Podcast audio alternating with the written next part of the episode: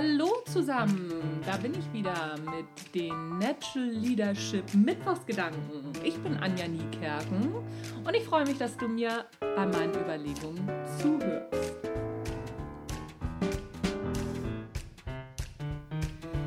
Heute Morgen bin ich mit meinen Hunden spazieren gegangen und dabei ist mir aufgefallen, wenn ich mit meinen Hunden spreche, ich bin sehr laut, ich bin sehr emotional und ich finde das auch toll, mir macht das auch Spaß so richtig aus mir rauszugehen.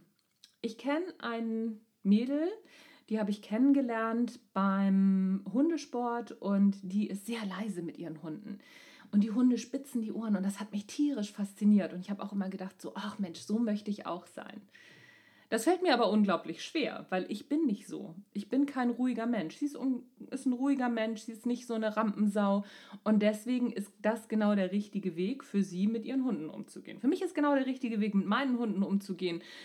Laut zu sein, mich zu freuen, Begeisterung richtig mit jeder Pore zu zeigen. Warum erzähle ich das? In der Regel sind wir so geartet, gerade was Führung anbelangt, dass wir gucken, wo sind denn noch die Defizite? Und da, wo Defizite sind, das müssen wir dann ausbauen. Grundsätzlich ist diese Überlegung ja gar nicht falsch. Die Frage ist nur, liegt es diesen Menschen? Ich kann mich noch gut daran erinnern, dass meine Chefs häufig daran verzweifelt sind, dass ich sehr schnell bin, sehr gut Sachen schnell umsetzen kann, aber ich bin eben nicht gründlich. Und dieser Vorteil, dieses schnelle Umsetzen, dieses schnell Dinge zu erfassen, das geht auf Kosten der Gründlichkeit. Wenn ich anfange, gründlich zu werden, bin ich nicht mehr schnell. Und das hat eine Weile gedauert, bis einer meiner Chefs da tatsächlich auch mal hintergekommen ist und gesagt hat, so, das macht keinen Sinn, Anja jetzt gründlich zu machen, weil dann verliert sie ihre Stärke, nämlich das schnelle Reagieren, das schnell die Dinge erfassen. Und deswegen hat er mir jemanden, der gründlich ist, an die Seite gestellt, weil den konnte er nämlich nicht schnell machen. Der war eben einfach gründlich. Der musste eben noch mal gucken und das waren Dinge, die mich überhaupt nicht interessiert haben. Ich musste nicht noch mal gucken. Das hat eine Weile gedauert, bis wir beide dann zusammen gut arbeiten konnten. Also so einmal der der gründliche und einmal die schnelle nicht so gründliche. Aber diese beiden Vorteile zu vereinen, das war nicht möglich in einer Person, weil man sonst die Stärken des einen, die Stärken der jeweiligen Person runtergefahren hätte. Es war sehr schlau von ihm, zwei verschiedene Personen zusammenzusetzen, die gegensätzliche Stärken hatten. Einfach mal darüber nachdenken. Häufig wird es gemacht, auch in Führung und in Zielvereinbarungen. Da wird geguckt, was für, ja, was für Schwächen haben die Leute denn? Und darauf wird rumgemuckelt. Aufpassen, ob wir dadurch nicht die Stärken der Leute eliminieren. Lieber die Stärken stärken und jemanden, der genau gegensätzliche Stärken hat, dem anderen zur Seite stellen. Das macht es wirklich sinnvoll. Das ist am Anfang für beide Personen unglaublich schwierig, miteinander klarzukommen, weil die natürlich gegenseitig denken, so, mein Gott, was ist denn das für ein Idiot, ne? Das passiert.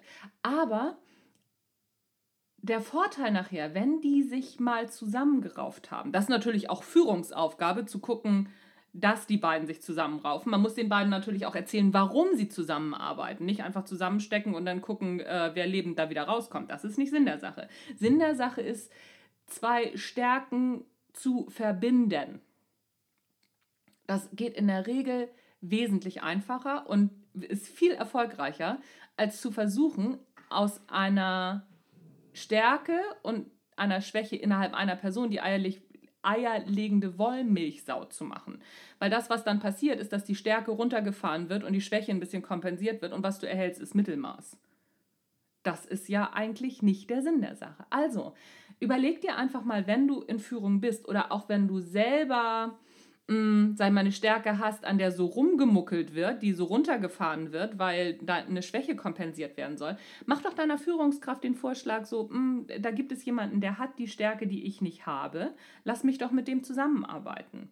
Lass uns doch mal gucken, wie das funktioniert. Und wenn du Führungskraft bist, kombiniere immer gegensätzliche Stärken. Pack die Leute in Teams. Das ist ungemütlich zu führen, aber im Output hast du auf jeden Fall wesentlich mehr Möglichkeiten und mehr Chancen dadurch.